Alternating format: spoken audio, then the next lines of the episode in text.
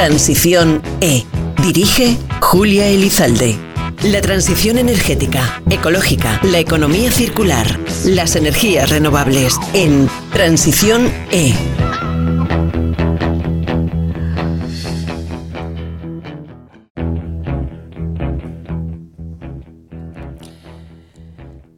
Estamos viviendo una auténtica revolución que en mayor o menor medida está suponiendo cambios en nuestra forma de transportarnos, de consumir energía en nuestras casas e incluso en la manera de consumir. Porque ahora nos gusta saber si el envase de la comida, por ejemplo, es o no reciclable o reciclado. La transición energética está suponiendo, por tanto, un cambio de conceptos y de paradigma de nuestra vida cotidiana que, como todo cambio drástico, no está siendo bien acogida por una parte de la ciudadanía, aunque en menor medida. Y quizá por mi alma periodista estoy convencida de que probablemente consigamos borrar muchos de esos recelos con información y buena divulgación. Y de eso vamos a tratar en el programa de hoy, en el que vamos a contar con auténticos referentes del sector energético renovable y no solo por la posición que ocupan actualmente, que también, sino porque llevan muchos años trabajando en este sector. Hoy nuestro programa se titula La transición energética, una revolución necesaria. Bienvenidas, bienvenidos a Transiciones. Un programa que realizamos con la colaboración de CENER, el Centro Nacional de Energías Renovables, y que estamos grabando durante la celebración de la Feria Internacional de Energía y Medio Ambiente Genera en el recinto IFEMA de Madrid, feria y conferencias de Genera que están organizadas por IFEMA en colaboración con IDAE. Y paso a continuación, ya sin más preámbulos, a presentarles a las personas con las que vamos a charlar en el programa de hoy. En primer lugar, les presento a Víctor Marcos, director de Energías Renovables y Mercado Eléctrico del Instituto para la Diversificación y el Ahorro de la Energía, IDAE. Buenos días. Muy buenos días. Y bienvenido a esta tertulia. Encantado. El IDAE se ha encargado de elaborar hojas de ruta para el MITECO, para el Ministerio, según las diferencias eh, tecnológicas que existen entre unas y otras. ¿Qué ha sido lo más difícil de afrontar para desarrollar este trabajo? ¿Cuál cree que era la más esperada para el sector? Bueno, pues muchas gracias en primer lugar por, invitarnos y, la verdad que es un placer estar aquí hablando de, transición, hablando de esta, esta revolución que es, que es tan necesaria. ¿no? Yo lo que, lo que diría, la más difícil, yo creo que la más difícil fue la primera, el, PNIEC, ¿no? el Plan Nacional Integrado de Energía y Clima, yo creo que fue el mayor desafío. Antes es verdad que se hacían algunas planificaciones, el plan de energías renovables, el plan de eficiencia energética, se hacían por separado hasta el año 2020 y hacerlo conjunto y plantear una solución para descarbonizar la totalidad de la economía fue un desafío muy demandante en lo profesional, pero muy gratificante también. Yo diría que esa fue, era, era esperada y, y, muy, muy compleja, pero, pero muy completa también. Es verdad que una vez que teníamos esa, hicimos la estrategia a largo plazo y luego hemos ido haciendo estrategias sectoriales. La primera que salió fue la del hidrógeno, que yo diría, me preguntabas por cuál es la más esperada, yo creo que la del hidrógeno, por, por lo característico del sector y las potencialidades que tiene, yo diría que la del hidrógeno es, es la más esperada. Pero, pero no eso tiene que hacer de menos a las demás, porque cada sector también tiene la suya y tenemos la de las marinas, biogás, tenemos autoconsumo, temas muy, muy interesantes. Y profundizando además que son muy complejas, ¿eh? porque la idiosincrasia de cada una individualmente. Desde luego, las particularidades de cada sector, porque es verdad que hablamos sector renovable, pero dentro del sector renovable tenemos los distintos sectores, pues son complejas y es verdad que hay que entenderlas cada una por su lado. Por eso cada cada guía se somete a trámite de audiencia, escuchamos a los sectores para intentar tratar de, nunca se refleja todo, pero intentar eh, no dejarnos nada o al menos nada importante.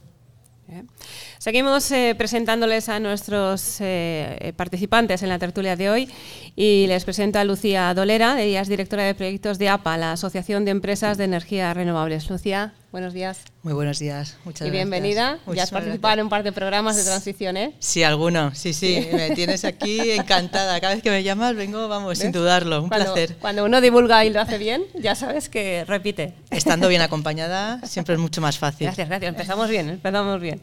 Las renovables han conseguido bajar el precio de la luz últimamente en España. Las empresas productoras están satisfechas por lo que os comentan porque por fin ahora se las pone más en valor que nunca. Bueno, menuda preguntita. Esto tiene doble vertiente. Evidentemente, eh, tenemos que tener en cuenta por el funcionamiento de, lo que es el mercado eléctrico eh, en España, eh, que es mayor, marginalista. cuanta más energía renovable introduzcamos en el sistema eléctrico, evidentemente, abarata, abarata el precio. Pero hay que diferenciar entre el beneficio para las empresas y el beneficio para los ciudadanos, porque daros cuenta que cuando baja mucho eh, la energía hace que las instalaciones pues pueden llegar a no ser rentables. Entonces, eh, es, un poco, es un poco peligroso eh, que haya esa, esa, bajada incluso de, precios cero o, negativos. ¿no? Entonces, hay que tener hay que buscar ese límite por el cual por debajo de, ese límite no serían rentables. Entonces, eh, bien energías renovables, pero hay que encontrar la fórmula para que eh, tengamos como un precio suelo y luego pues eh, un, variable en, función del precio del mercado para que pues estas instalaciones no pierdan su, rentabilidad. ¿no? también bueno, pues lo que produce el tema de, los apuntamientos es justo cuando, haya, cuando hay mucha fotovoltaica que el precio del mercado esté por debajo de 100 euros el megavatio hora y cuando no haya renovables esté por encima y quién se beneficia uno y quién se beneficia otro. Entonces, pues bueno, eh, mm, hay que hacer ahí un análisis en cuanto a las empresas, a los ciudadanos, evidentemente, pues que, que haya pues un precio barato significa que, bueno, pues ellos si auto, o sea, si se te meten ya en, en el sector del autoconsumo, eh, sí que en los meses pasados, cuando teníamos un precio elevado de, la, energía, pues la solución del autoconsumo era, era maravillosa. Entonces, bueno, pues aparte de que eh, sí que, mm, digamos, casa muy bien eh, un precio elevado de, del mercado energético con, con autoconsumo, que participen ya los ciudadanos de, bueno, pues de bajadas, pues también viene, viene muy bien. ¿no? Y bueno, es que también hay muchos factores que se van a ir analizando y que dependerán de hacia dónde vamos de, de esa disminución de, precio. Bueno, pues eh, eh, la, evaluación, la, evolución de, la demanda eléctrica, que va a ser muy, muy importante, de bueno, pues, eh, la incorporación de más renovables, el cierre de otras centrales, los precios del petróleo, del carbón, del gas. O sea que bueno, tenemos aquí un reto muy interesante. Que no es, fácil de contestar. ¿Quién se aburre? ¿Quién se aburre en el sector energético? Nadie, imposible. Tenemos que estar bien despiertos día a día. Y les paso a continuación a presentar a, la otra persona que está aquí eh, acompañándonos en la tertulia, es Pablo Ayesa, director general del Centro Nacional de Energías Renovables CENER. Buenos días, Pablo. Buenos días, Julia. Compañero de trabajo también, además de jefe. La demanda de energía producida, Pablo, gestionada y almacenada es ahora una necesidad casi urgente. ¿Está el desarrollo tecnológico por ello avanzando más rápido que antes? ¿Tiene más relevancia ahora quizás o se denota más la inversión y poner en foco en la I más D más I? Sí. Em, hay que, me gustaría introducir antes una, una palabreja en inglés que es curtailment. Esto es algo que hasta ahora prácticamente no estaba en las conversaciones, pero que últimamente se está poniendo muy de moda porque con las nuevas incorporaciones de energías renovables al sistema se prevé que hasta un 15% de la energía pueda tener problemas de restricciones, es decir, no haya un consumo asociado todavía a, esas nuevas capacidades. Eh, esto nos lleva, evidentemente, a que, a que el almacenamiento sea totalmente imprescindible. Y luego, a pesar de que es una novedad quizás para los lectores de, de prensa, realmente esto no es, no es una novedad, esto se sabía que iba a pasar, no es malo que pase, esto es lo que nos va a dar pie a, hacer muchas cosas, por ejemplo, al hidrógeno. Eh, las energías renovables son, son fluctuantes y no están siempre acopladas con el, están acopladas con la, con la demanda. Entonces aquí es donde tenemos una oportunidad para que, el, para que el hidrógeno, para que los combustibles eléctricos, para que el acoplamiento sectorial, que son cosas que son absolutamente imprescindibles para la, para la transición energética, empiecen a funcionar, primero necesitamos que, que haya esa electricidad disponible, que es esta electricidad. Entonces, esto que nosotros ya sabíamos hace mucho, los que los centros tecnológicos, pues ser una línea de desarrollo eh, fundamental. Estamos trabajando desde hace muchísimo tiempo en distintas maneras de, acumular energía, de utilizarlo para hacer combustibles, de utilizarlo para, eh, para, dar, eh, para cubrir las necesidades de calor de las empresas y de las familias. Y, es una línea de trabajo que, ahora mismo está totalmente en boga y además que de una manera acelerada está se está promocionando y solo hay que ver, por ejemplo, el gran esfuerzo que está haciendo España en, hidrógeno verde, que es, que es evidente y que es una de las líneas más efectivas para hacer ese almacenamiento. Bueno, están saliendo muchos, muchos y variados temas porque desde luego el sector eh, renovable es así. Como os comentaba al principio de esta tertulia, ahora voy a ir lanzando unas preguntas y cada quien eh, que le apetezca intervenir puede hacerlo libremente. Tenemos objetivos, esta sería la primera, muy ambiciosos a nivel europeo y a nivel español, porque 2030 está a la vuelta de la esquina, como aquel que dice, y nos ha entrado ya una prisa mm, emergente. ¿Vamos a llegar a tiempo a cumplir con todo lo previsto o habrá que esperar y dejar muchas cosas para el 2050? Gracias, me miras, me miras, así que sí, la verdad que la tenía, la tenía pensada responderla no, no sabía si dar un poco de tiempo por si, por si los compañeros querían, querían dar una reflexión. Pero bueno, ya me lanzo. Eh, yo diría que sí, creo que, creo que somos un país ambicioso, creo que, que somos un país activo y además eh, frente a, mm, bueno, al final la transición pues es un cambio y, hay algunas amenazas, yo creo que para un país como España representa una serie de oportunidades inmejorables. Yo creo que nos enfrentamos a una situación en la cual España tiene, tiene todas las herramientas que necesitamos para aumentar eh, en un grado considerable la competitividad y también en un grado comparativo con los países de nuestro entorno. O sea, cosas que en el pasado podían ir en nuestra contra, ahora las tenemos muy a favor y yo creo que lo tenemos que aprovechar y creo que lo estamos haciendo. Desde el año 2017 se ha multiplicado por 10 la potencia de autoconsumo instalada. es, es, es, increíble. Nosotros desde IDA es verdad que hemos dado unas ayudas, estamos gestionando unas ayudas de la mano de las comunidades autónomas, por supuesto.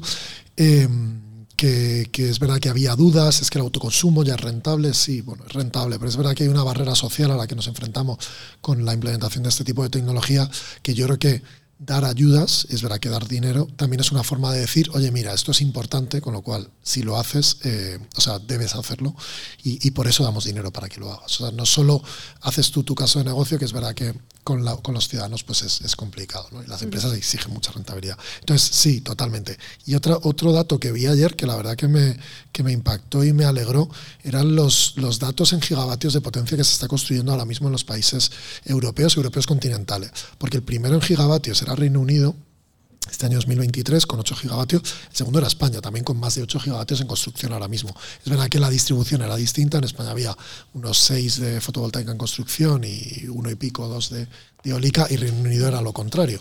Pero, pero yo creo que vamos bien, tenemos que ir resolviendo los, los pequeños desajustes, pequeños o grandes, según quien las diga, ¿no? Pero los desajustes que van surgiendo, pero yo diría que, que vamos bien, tenemos que seguir trabajando, va, a haber mucho trabajo esta década, pero sí, sí, yo sería positivo. Hombre, la satisfacción también que a nivel europeo en las conversaciones que se tienen en materia energética, España siempre tiene algo que decir, se le escucha mucho, es un referente en el sector. Yo creo que la, la, la figura de Teresa Rivera, la vicepresidenta, en, los foros internacionales se, se, ve, habla por sí sola. Creo que España em, representa un, un valor eh, inmejorable en cuanto a términos energéticos en, en, la Unión Europea y creo que las propias posturas que, que, hemos defendido como país, que ha defendido la vicepresidenta eh, Rivera en, los consejos de energía, han terminado dando la razón a los planteamientos españoles que desde hace años llevábamos diciéndolo. Con lo cual, yo creo que eh, el propio hecho de que las propuestas están bien planteadas desde un punto de vista técnico, pero también desde un punto de vista político y geopolítico también,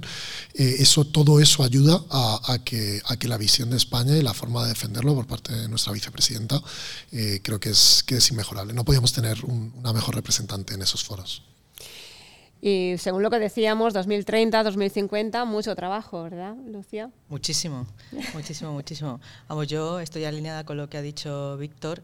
Eh, tenemos retos, retos interesantes, pero em, fijaros que, el PENIEC eh, tenía los objetivos para 2021-2030 y, bueno, se publicó en el BOE, si no recuerdo mal, el, 2021 y, estamos revisando ahora otra vez los eh, cada uno de los objetivos. Eso es porque podemos hacerlo y bueno, pues con la incorporación de temas de almacenamiento, el autoconsumo que no está incluido ahí, pero yo creo que se deberá incluir poniendo unos objetivos, revisar realmente el potencial que estamos alcanzando, porque bueno, pues si el año pasado se instalaron, si no recuerdo mal, 4 gigavatios de, fotovoltaica, 1,2 de eólica, 2, mm, nosotros en NAPA hemos dicho 2,6 de autoconsumo. O sea que que inicialmente teníamos una, una previsión de, instalar cerca de 6 gigavatios y, de momento, pues este año, en 2022, lo, lo, estamos consiguiendo y se van a revisar los objetivos. Entonces, esto dice mucho. Yo creo que España es un referente. De hecho, bueno, el año pasado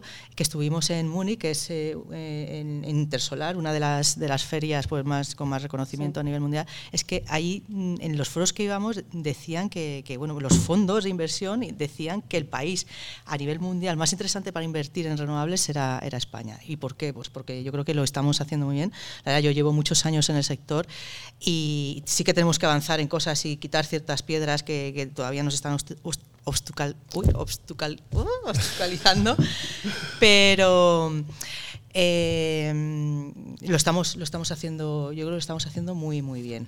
Y bueno, también siempre el tema de la regulación, el marco regulatorio que se mantenga y que sea estable y dar ese mensaje también es, es muy importante. ¿no? Sí, porque la casuística, como decíamos también, el, del marco regulatorio, que tiene que tener en cuenta todos los aspectos, es compleja. Efectivamente. Hmm, Pero bueno, y desde el punto de vista tecnológico, sin duda, ¿no? Eh, Pablo, los retos que vais afrontando día a día en CENER eh, lo dejan claro. Sí, efectivamente, estamos en una, un tiempo apasionante porque hasta el 2030 eh, tenemos unos objetivos ambiciosos, pero partiendo de una situación tecnológica eh, bastante buena.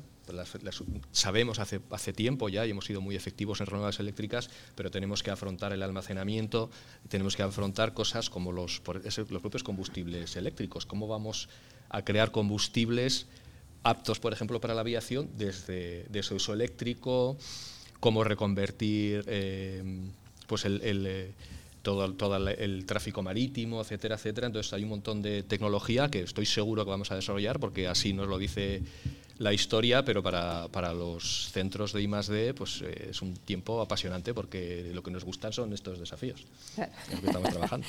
Así podemos trabajar mucho. El contexto, desde luego, en el sector energético influye y, mucho. ¿no? A la crisis de suministro se le sumó la guerra en Ucrania. ¿Y en vuestra opinión consideráis que la crisis energética que vivimos ha supuesto, en cierta forma, una oportunidad para la transición energética o sois de los que pensáis que la va a frenar? ¿Cómo lo veis? ¿Yo? Lucía, bueno. estoy mirando, sí. bueno, eh, terminamos el periodo pandemia con, bueno, que se empezaron o sea, se cerraron totalmente las industrias, después empezamos a movernos cuando nos fuimos eh, vacunando y demás, y vimos que, bueno, pues el precio de la materia prima se había, vamos, había subido por, por los cielos, que, bueno, pues los fletes de China que antes eh, costaban alrededor de 2.500 dólares se metían en 12.000, 13.000 dólares, y bueno, pues eso hizo que, bueno, pues afectara evidentemente pues a, a todos los materiales que componen las instalaciones en renovables, sobre todo bueno, pues, eh, eh, eh, fotovoltaica y, eólica. Y esto, que bueno, pues hizo pues, a lo mejor que se incrementara un 30% pues, la parte de módulos y demás, en general, las instalaciones, se nos une el año pasado una guerra de, Ucrania. ¿Qué pasa aquí? Que realmente estamos en un momento de, de crisis, nos damos cuenta que, íbamos por buen camino, pero que no estábamos lo suficientemente preparados para tener esa independencia energética de países de los que dependemos mucho. O sea, aquí en España pues rozamos el 72% de dependencia energética. O sea, no podemos tener esa, esa dependencia con países que, pueden pues, eh, poner en jaque a, pues, pues mira, realmente al mundo, a Europa y, y al mundo. De un día para otro, además. De un día para otro. la reacción rápida desde Europa, eh, el Repower EU, en, meternos en, renovables, que al final las renovables lo que nos hace es ser más independientes. Entonces, eh, al ser más independientes y generar eh, pues también desarrollo local, pues o sea, tenía, tiene todos los componentes para que de frenar nada. O sea, va, a facilitar absolutamente el, que consigamos o intentar conseguir los objetivos pues lo más rápidamente posible. Entonces están, están desde la Unión Europea mandando muchísimos mensajes de incluso industrializar. Eh, las últimas, un par de semanas, hace un par de semanas también mandó pues un documento que había aprobado eh, la Comisión Europea para, para, eso, potenciar la industrialización eh, en Europa, para que bueno pues dejar que las fábricas que bueno pues nos suplen de, componentes y que se fabrican en, en Asia, pues nos acerquemos más a nosotros. Entonces, Estamos en ello. Mm, desgraciadamente nos ha tenido que ocurrir una, situación pues, eh, dramática, el estar en una guerra, pero yo creo que nos estamos poniendo todos los eh, vamos mm, las pilas nunca mejor dicho energéticas. las pilas energéticas para, para implementar pues eh, todo lo masivamente posible con una planificación y una organización porque claro al final aquí hay muchas muchos entes implicados en, en la implementación de renovables. Entonces todo eso lo tenemos que hacer o sea que, que todos los, los, instrumentos suenen eh, a la vez en, en la sinfonía. Entonces hay que hacerlo hay que hacerlo bien y con la planificación pero no podemos perder tiempo. Entonces, no podemos estar teniendo objetivos muy, muy agresivos y, necesarios y que luego pues, eh, pues cueste mm, tener la parte del permitting pues, eh, de las autorizaciones. Aquí tenemos que, que remar todos en el mismo, en el mismo sentido. Bueno, pues esa Da la sensación continuamente como que estamos aprendiendo mucho entre todos, ¿no? De la situación que nos ha llevado en unas circunstancias y a otras, eh, porque claro, los plazos que se manejaban hace unos años tienen que ver con los actuales, efectivamente lo estamos diciendo por las necesidades que hay, entonces estamos aprendiendo, es un aprendizaje continuo. Desde luego, sí, yo, por responder también un poco a tu anterior pregunta y hilándolo con esto, eh, yo creo que los precios de la energía ayudan indudablemente a, la transición, ¿no? Y lo que hacen es poner el foco en un debate. Eh, es verdad que por unas circunstancias eh, pues muy malas, ¿no? ¿no? podían ser peores, pero ese precio hace que la gente sea consciente de lo que de, que, de lo que puede llegar a costar la energía, ¿no? Y entonces pone en valor tecnologías como el autoconsumo o incluso, bueno, todo este plan de rehabilitación energética que, que que desde IDEA gestionamos una parte y otra parte desde el Ministerio de Transportes, Movilidad y Agenda Urbana, pero esa, esa potenciación de las políticas de eficiencia energética yo creo que las, las pone en valor, porque el precio es la mejor señal eh, que percibe un ciudadano. O sea, no, hay, no hay nada mejor que, que, algo lo refleje el precio, ¿no? la, la, potencia de los impuestos. Entonces yo creo que indudablemente es una oportunidad.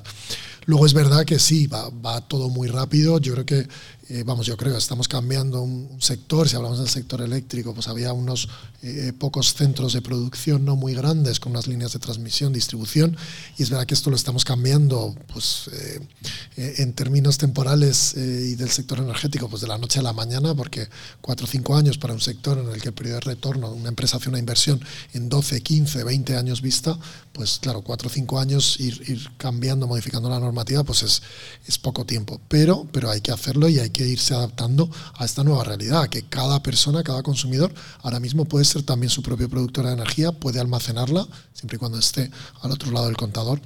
Eh, se abren muchísimas oportunidades para que la gente, eso sí, los que quieran, pues tengan un papel un poco más eh, representativo en el, en, el sector energético. Nosotros desde IDEA, ¿qué hacemos? Intentamos apoyar todo el tema del autoconsumo, intentamos, estamos intentando apoyar el autoconsumo colectivo vía guía. Eh, más, más herramientas también que llamamos pues, más soft, ¿no? más, más de acompañamiento eh, y también las ayudas que comentaba. También otro tema que, que estamos potenciando mucho y que queremos potenciar eh, son las comunidades energéticas. El, programa que estuve con, con, Julia también hace un par de años, yo creo, era precisamente eso, que también es, es muy importante esta parte de la importancia del consumidor al ciudadano sobre todo por lo que supone, que ya hablaremos de eso también, lo que supone también de concienciación efectivamente del ciudadano que toma sus propias decisiones y, se implica, ¿no?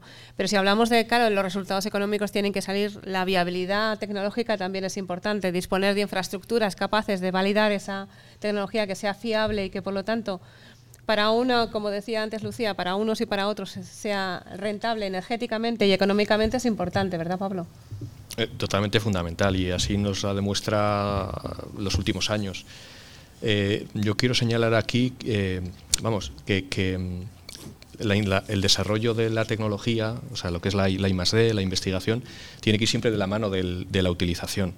En nuestro sector se ha demostrado que las curvas de aprendizaje nos llevan a que cada vez que doblamos la cantidad de equipos que tenemos en el sector bajan los costes entre un 10 y un 30%. Esto ha ocurrido con, ha ocurrido con la fotovoltaica, ha ocurrido con la eólica, está ocurriendo ya con las baterías.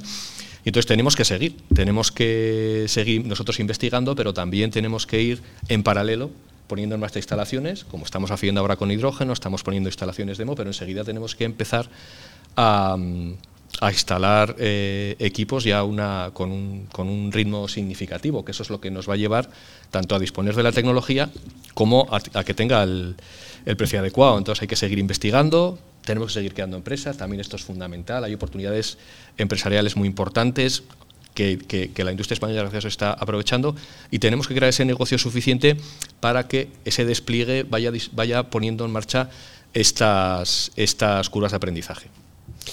Bueno, pues eh, vamos aprendiendo, vamos eh, también percibiendo cómo está avanzando esta transición ecológica que decíamos que es tan necesaria y en este momento vamos a hacer una breve pausa en el programa y enseguida volvemos.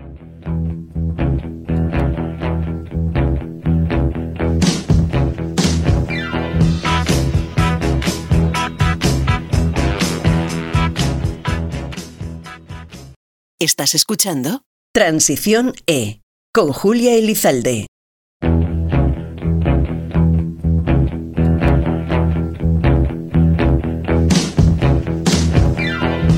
Y seguimos, seguimos con nuestro programa Transición, E, hoy hablando de la transición energética, por más contextualización de la transición ecológica. Y ya se ha mencionado en el primer bloque, pero tenemos mucho de qué hablar, sobre todo por esa capacidad que tenemos la ciudadanía de tomar unas decisiones, de, establecer cómo y qué queremos eh, consumir, de dónde se generan estas fuentes de, energía que lo pueden hacer posible. Y uno de los boom de los últimos tiempos ha sido sin duda el autoconsumo. Está generando además una demanda de información ciudadana brutal y eso ha llegado para quedarse y bienvenido, ¿verdad?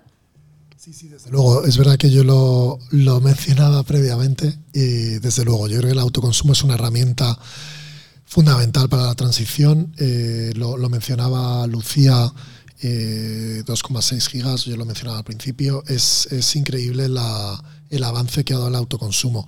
Una parte de ello es verdad que ha sido gracias o, debido a esos precios tan altos, ¿no? Esos precios tan altos de la electricidad lo que hacen es poner en valor unas instalaciones que lo que hacen básicamente es asegurar que una parte de nuestro consumo viene del sol y que sabemos cuánto nos va a costar a final de mes, que una vez que hacemos la inversión inicial el coste de mantenimiento es, es muy pequeño. Es lo bueno, la tecnología es robusta y, es, sencilla, que es lo que hace falta de una tecnología, eh, lo que hacía, las referencias que hacía Pablo a la I D y a esa implantación de tecnología gracias a toda la implantación fotovoltaica que hubo en los pues hace un par de décadas y ahora tenemos esta tecnología tan robusta de la cual podemos disfrutar en cada, en cada hogar, en cada empresa, en cada industria.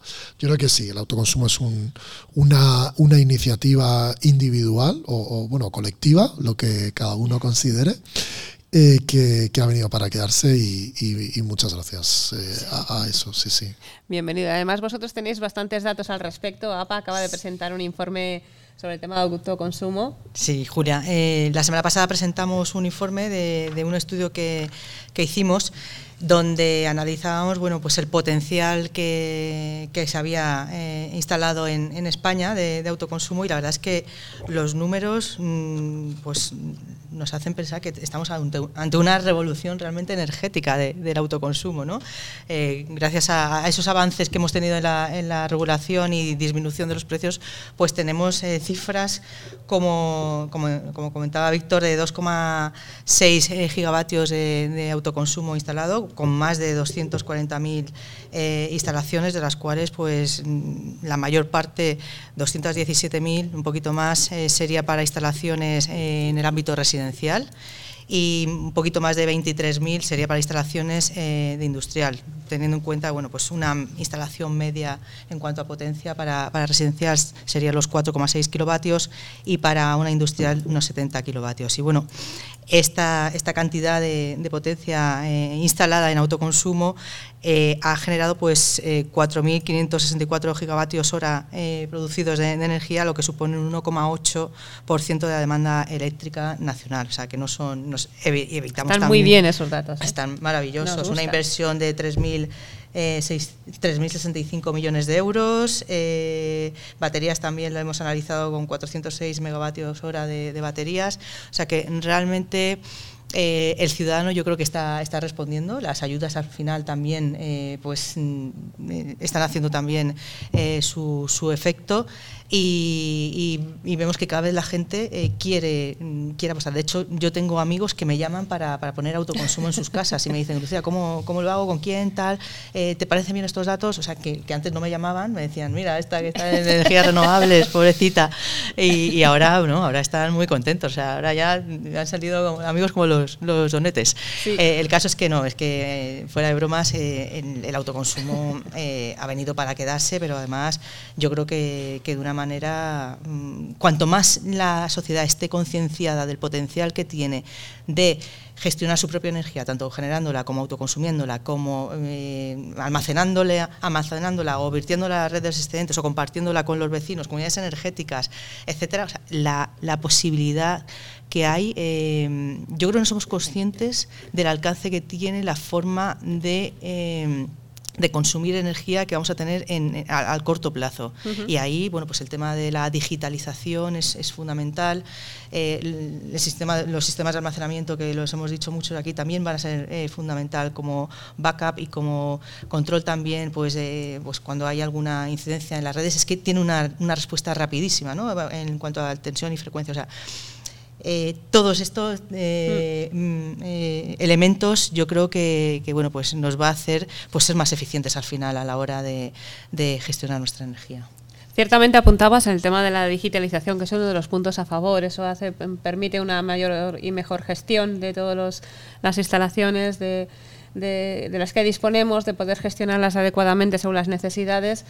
Y asentías, te veía Pablo conforme estaba hablando, tanto Víctor como Lucía, Sí, bueno, eh, hablaré un poco de digitalización también, pero sobre todo lo que quería comentar, complementando lo que estaban diciendo Lucía y Víctor, que para mí es uno de los grandes éxitos del autoconsumo ha sido que el ciudadano, por primera vez, deja de ser un actor pasivo y realmente es actor principal.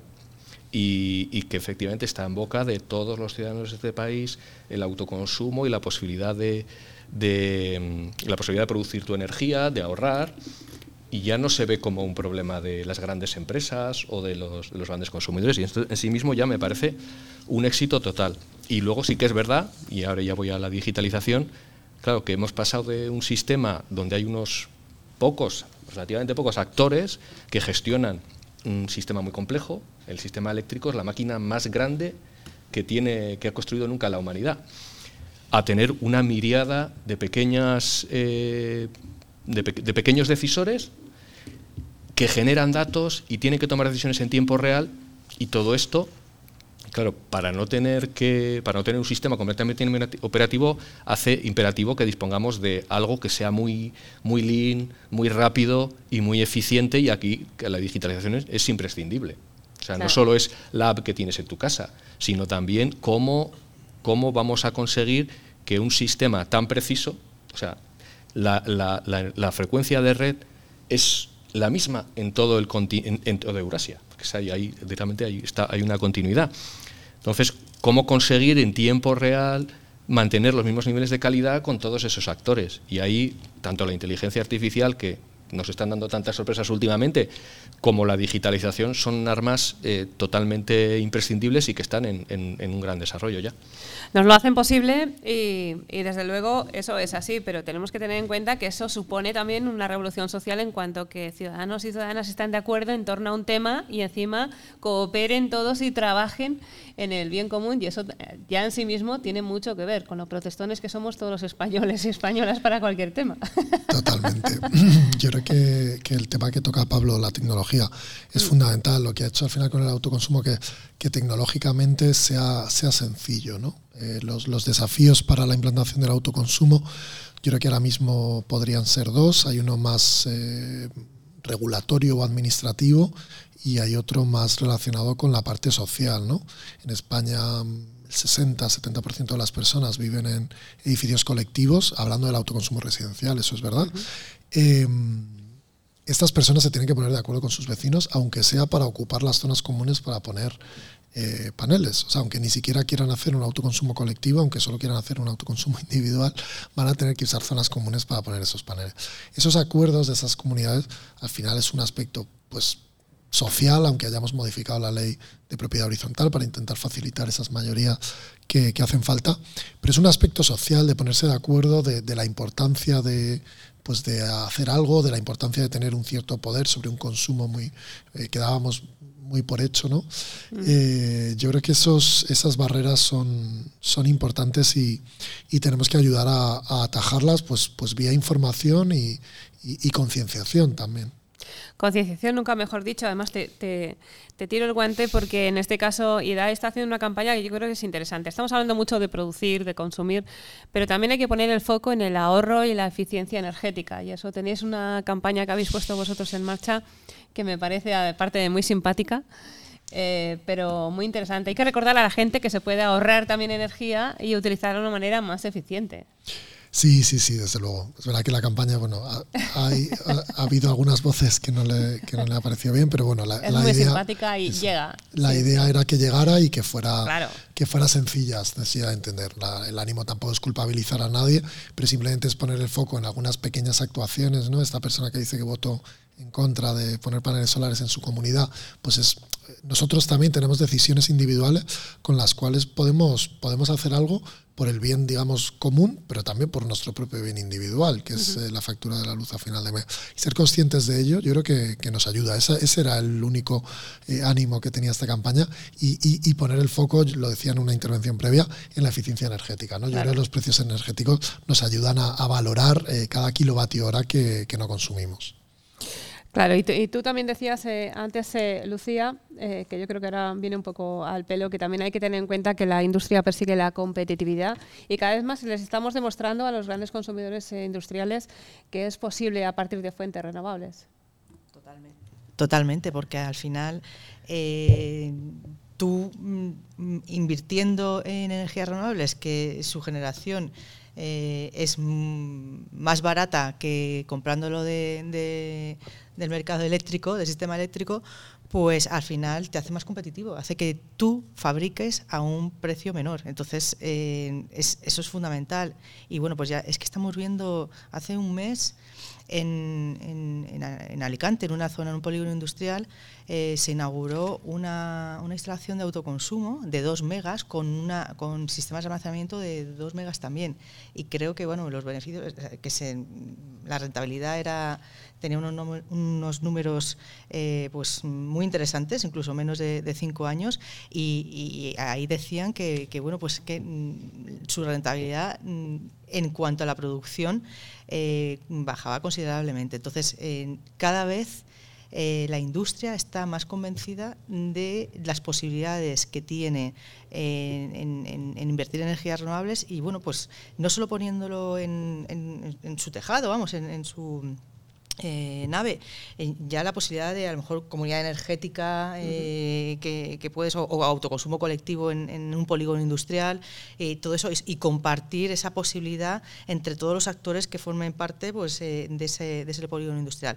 Realmente mm, las, las energías renovables, mm, sin duda, porque es que una de las cosas que siempre decimos es evidentemente los beneficios eh, medioambientales, que no nadie duda de ellos, eh, pero luego pues esa marca de, eh, bueno, medioambientales, con esa marca de mm, sí que soy friendly ¿no? Con, con, el medio ambiente, que también se lleva ahora, ahora mucho, pero claro, al final el tema económico eh, si no salen las cuentas, pues al final mm, no, nadie, nadie invierte. ¿no? Y estamos con tecnologías, insisto, siempre lo digo, pero eh, la eólica bajó sus costes en, en, la última década pues cerca del 70% y la fotovoltaica el 90%. Mm, tenemos tecnologías muy competitivas y bueno, no solo esas dos, sino que hay que eh, analizar las demás porque cada una tiene su potencial y aplicarlo, porque mm, también el tema eh, térmico pues también tiene su, su importancia ¿no? en, en, el, en, la reducción de, los gastos energéticos. Y estamos viendo más cómo poco a poco, eh, conforme evoluciona también el, el sector desde el punto de vista tecnológico, pero también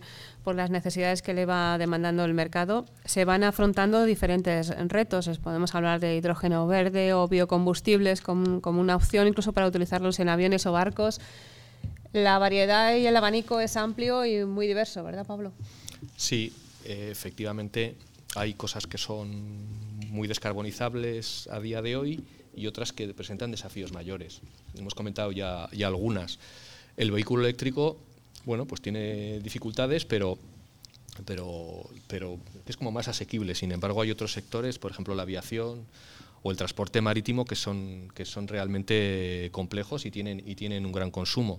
Entonces, la buena noticia es que existe, existe tecnología, existe, podemos, eh, hasta que lleguen las superbaterías, que pueden llegar, eh, tenemos la posibilidad de, utilizar combustibles eh, renovables se pueden fabricar, ya, ya se, están, se están haciendo, requieren hidrógeno, hidrógeno verde, hidrógeno que será renovable. También podemos sustituir, por ejemplo, el, el fuel oil pesado, se puede hacer a través de, residuos vegetales. Incluso podremos alimentar en el futuro las actuales refinerías con, con materias renovables para que el combustible sea renovable. No son, no son infraestructuras que no, no tengan que, que, perder su utilidad. Y, mm, y bueno, también tenemos cosas que, pueden estar por llegar, por ejemplo, el amoníaco. El amoníaco es una, un caso, una cosa muy interesante porque el hidrógeno es algo necesario, absolutamente imprescindible, pero tiene varias dificultades y es que, por ejemplo, es muy, difícil de transportar. Gastas mucha energía solo para transportarlo y fuga muy fácil. Entonces está pensando en utilizar el amoníaco, que es un átomo de nitrógeno y tres de, y tres de hidrógeno, como forma de, de transportar hidrógeno porque se cree que va a existir un mercado internacional energético, no químico, pero energético, de transporte de energía en base amoníaco en el cual el amoníaco se puede volver a separar otra vez en hidrógeno, se puede utilizar en la industria química, se puede utilizar en una turbina y puede ser un combustible de futuro. Se piensa que va a multiplicar por 30, el, por ejemplo, el, tráfico mundial de, de amoníaco. Casi nada, cada cada día y en cada programa aprendemos eh, algo más, algún elemento, porque como hace falta, como decimos, el trabajo de, todos y hay trabajo y necesidades para cada uno. Había en ciertas ocasiones que los detractores del sector renovable siempre estaban con la misma excusa, ¿no? de como son en la intermitencia de las renovables, siempre decían, bueno, pero claro, no se pueden almacenar, almacenar. Ahora el almacenamiento ya no es una excusa. Desde luego, yo creo que es verdad que el almacenamiento es muy importante, lo ha dicho Pablo al principio, curtailment, los, los vertidos y el almacenamiento. Sí, las fuentes renovables, pues por, definición, son y van a ser eh, variables, pero el almacenamiento es, es fundamental. Ya, ya, lo tenemos aquí, hay que desarrollarlo, pues por supuesto, pero, pero lo tenemos, bueno, de hecho lo teníamos, ¿no? Teníamos centrales de bombeo desde hace bastantes años. Es verdad que son grandes centrales, que eso es muy difícil acercarlo al consumidor, pero ahora mismo nosotros, por ejemplo, en nuestro programa autoconsumo que hablaba antes, eh, que introducía antes, tenemos, bueno, por, por hablar de algunas cifras, 250.000 solicitudes, o sea, es, es increíble la, la, aceptación que ha tenido este programa. Eh, mezclamos programas, hay seis programas dentro, en función del sector al que te dirija, eh, programas de almacenamiento con autoconsumo, en todos los casos. Cualquier persona que pida una ayuda en este programa puede pedir ayuda para instalarse una batería en su casa, en su fábrica, en su donde considere. Con lo cual, fundamental el almacenamiento, yo creo que nos ayuda a integrar más renovable y, desde un punto de vista de competitividad a ser más competitivos, desde luego aprovechar mejor la energía. Almacenamiento, hidrógeno verde, surgen muchos temas, eh, Lucía. Muchísimos. Eh, bueno, el, hidrógeno, el hidrógeno verde eh, bueno, también tiene, tiene un potencial grandísimo. también en todos los foros se está hablando de, de, esas ganas de, invertir en, hidrógeno renovable. Yo creo que todavía tenemos un espacio, hay un camino, hay un camino que, recorrer. Eh, sí que lo bueno que tenemos es que eh, hay esa, esa, inversión que se quiere realizar, que luego al final pues eso ayuda a mm, invertir en I más de más I, que con el, el I más de más I pues hace que, que, los costes, pues la curva de aprendizaje eh, se, se, reduzca. ¿no? Entonces, aquí mm, es que yo creo que no podemos ir a otro sitio. Almacenamiento, hidrógeno verde es que eh, es, mm, como dicen los ingleses, mandatory. No, no, no nos vamos. Sí que hay que buscar la forma de, bueno, pues el, transporte en cuanto al hidrógeno, también eh, buscar la demanda, a lo mejor donde genere ese hidrógeno, pues encontrar pues zonas, pues a lo mejor eh, fábricas de altos consumidores energéticos, químicas, etcétera, que, consuman directamente ese, hidrógeno, por, más por la dificultad del transporte, si no encontramos otra, otra solución más allá que, bueno, pues el, amoníaco es una, una, solución estupenda y, hay otras, otras formas, ¿no? pero que, que, esto va a ser nuestro día a día. Es cuestión de, organizar ahora mucho más y, establecer y, de, y, de, ordenar todas las opciones que Todas las opciones, toda, o sea, ver la tecnología cómo cada, cada vez mejorarla más y y, es que mm, va a ser imparable, ¿eh? O sea, es que no, Me encanta ver, ver además a, los tres eh, con esa cara de ilusión. Esto, esto, la verdad es que es energía positiva, ¿verdad? Pero, y en cualquier caso, yo creo entonces que cuando nos, si nos juntamos en un podcast, en un radio, un programa para el 2030, Pablo, esto pinta muy bien. Yo creo que pinta muy bien. Claro. sí estaremos eh, hablando de, ¿os acordáis cuando teníamos dudas sobre esto y sobre el otro? Y, habrá, yo creo que habrá cambios significativos. Aparte de que habrá cosas que sean ya comunes, por ejemplo la mm. producción de hidrógeno, que no es, no es casual, no, se cree que es la, vía, forma parte de la vía más barata y más práctica para, para descarbonizar y tendremos unos una serie de desafíos ya creo que muy superados. Creo que el almacenamiento estará pues muy, muy encarrilado y haremos la gestión de esta manera. Será habitual pues que tu coche esté conectado a la red y que, y que te pague la red eléctrica X dinero al mes porque está utilizando tu batería y cosas de este tipo. En alguna cosa nos habremos equivocado porque es muy difícil saber qué es lo que va a pasar y estaremos hablando yo creo que ya del siguiente periodo, que tendrá unos desafíos pues igual de importantes que los que tenemos ahora, pero distintos. Esto de la transición, primero vamos, estamos haciendo lo que mejor sabemos hacer y van a venir desafíos cada vez más grandes. Y yo lo que espero es que no tengamos que caer en pensar que tendremos que cambiar la manera, necesariamente la manera de vivir. A mí me gustaría que, en el 2030 haya aguacates en los, haya en los, supermercados, porque hayamos sido capaces de tener una energía tan limpia que podamos mantener los estándares de vida, los nuestros, e incrementarlos de aquellos que no viven como nosotros y que vivamos mejor. Y, y bueno, esto es. Y ya tenemos la senda, ya tenemos. Ven ustedes qué energía positiva les trasladamos desde aquí. Eh, con nuestra conversación con nuestros eh, tertulianos y tertulianas y ahora vamos a afrontar la última parte, la recta final del programa, pero antes hacemos una breve pausa.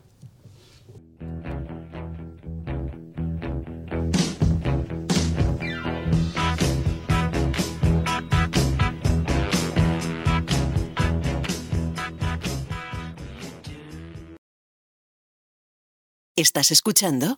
Transición E con Julia Elizalde.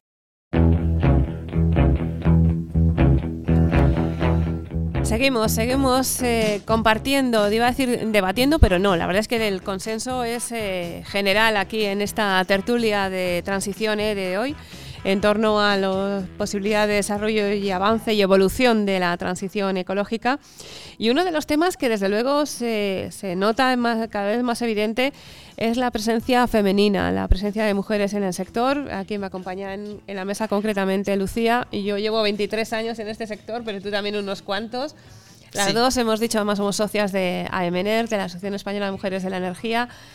Da gusto, ¿verdad? También la, presencia femenina cada día está más presente. Sí, sin duda. Y además que creo que es fundamental. Al final la, la, diversidad, no solo, o sea, la diversidad de género al final te hace llegar siempre a soluciones mucho más eficientes, mucho eh, más consensuadas y, distintas soluciones. Porque al final si, si solo tienes eh, la opinión mm, pues, pues, pues, más masculina, que siempre, bueno, al final es una realidad, ¿no? Que el sector energético eh, ha sido muy masculino. Históricamente, sí. Claro, entonces eh, yo creo que se queda esa parte que tenemos nosotras pues más empática, más de, intentar siempre buscar soluciones, no, no, siendo tan analíticas, ¿no? Más, más eso, más, más empatizando.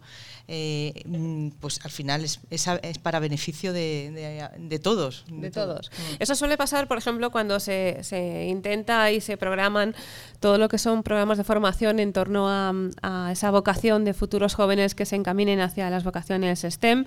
Pero cuando hablamos de hablar del sector de las renovables, son evidentemente pues mayoritariamente de, carreras técnicas, pero a todos los niveles. Hace falta eh, personal, eh, desde formación profesional hasta, porque los laboratorios de ensayo nos consta además, eh, se utiliza, se, se, cuenta con, con, gente de formación profesional hasta los ingenieros o hasta periodistas.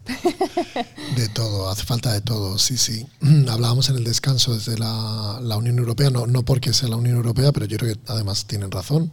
se hace mucho hincapié en el marco del plan de recuperación, todas las inversiones nuevas Repower, eh, lo que ellos llaman reskilling and upskilling. O sea, necesitamos Em, formar a gente, digamos, reciclar a gente que a lo mejor pues, eh, pueda en el futuro perder su empleo por, por, algunos de los sectores en los cuales se necesite menos empleo, para destinarlos a aquellos sectores en la transición energética que va a haber desafíos eh, increíbles, vamos, ya los hay. O sea, nosotros eh, hablaba de autoconsumo y perdonad que lo, que lo vuelva a sacar, pero es verdad que teníamos un dato, era un poco cualitativo, ¿no? pero decían, nos decían que faltaban pues, unos 50.000 profesionales en el sector de autoconsumo para poder mantener el ritmo de instalación actual. Eh, es una cifra, 50.000 personas trabajando, o sea, que falten 50.000 personas trabajando en un sector, eh, da una idea hmm. de, lo representativo que puede ser un sector, ¿no? Entonces yo, vamos, estamos totalmente de acuerdo, nosotros intentamos potenciarlo desde nuestro, desde nuestro nicho, es verdad que no está destinado a la educación, la actividad que hacemos en el IDAI, pero, pero desde luego siempre encantados de, ayudar y apoyar iniciativas de formación. De hecho, me consta que en CENER tenemos varias eh, ofertas de trabajo activas y, cada vez más. Y da gusto, ¿verdad? Sí, da gusto, pero la verdad es que hay, veces que hay dificultades para cubrir los puestos. Y, una cosa que comenta Víctor me parece fundamental. Hay, hay habilidades que, que, con determinadas, bueno, cuando hiciste la carrera en determinado momento no adquiriste. Todo lo que es inteligencia artificial, por ejemplo, estamos, hay que hacer un grandísimo esfuerzo porque los profesionales valiosos que tenemos eh, en, las, en las empresas y en los, y en los centros eh, deben adquirir estas, estas, estas capacidades. Y es a todos los niveles, te llevas grandes sorpresas. Por ejemplo, la FP, pues deberíamos incrementar. Si es que lo que no sé es cómo los padres no les animamos más a nuestros hijos. Bueno, a lo mejor los que vemos, los que vemos, los que participamos en procesos de selección sí que lo hacemos, pero los que no lo hacéis eh, es una gran salida para, para vuestros hijos. Claro. Eso es, y que no lo hacen, pero nos escuchan a través de Transiciones, porque se trata en definitiva también de hacer mayor divulgación. Cuanto más conozcamos, eh, será una forma estupendísima de, tomar posición, de elegir libremente por nuestra cuenta, pero comunicación, divulgación y eso, y fomento de, de, carreras y de vocaciones en torno al sector energético, está claro que eso también tenemos. Fundamental, sí, sí. Claro. Pues eh, os doy las gracias a los tres, a, Víctor, a Pablo y a Lucía por habernos acompañado en, nuestro programa de hoy. Muchas gracias a los tres. Gracias a ti. Gracias, Julia. Y a todos ustedes les recordamos que estamos grabando una serie de programas eh, como parte de las actividades previstas en la Feria Genera organizada por IFEMA en colaboración con IDAE que seguiremos. Seguiremos además eh, apostando por la divulgación en torno a la transición ecológica con nuestro programa podcast Transición E, que pueden escuchar en Spotify. Y nos despedimos por hoy. Hasta pronto.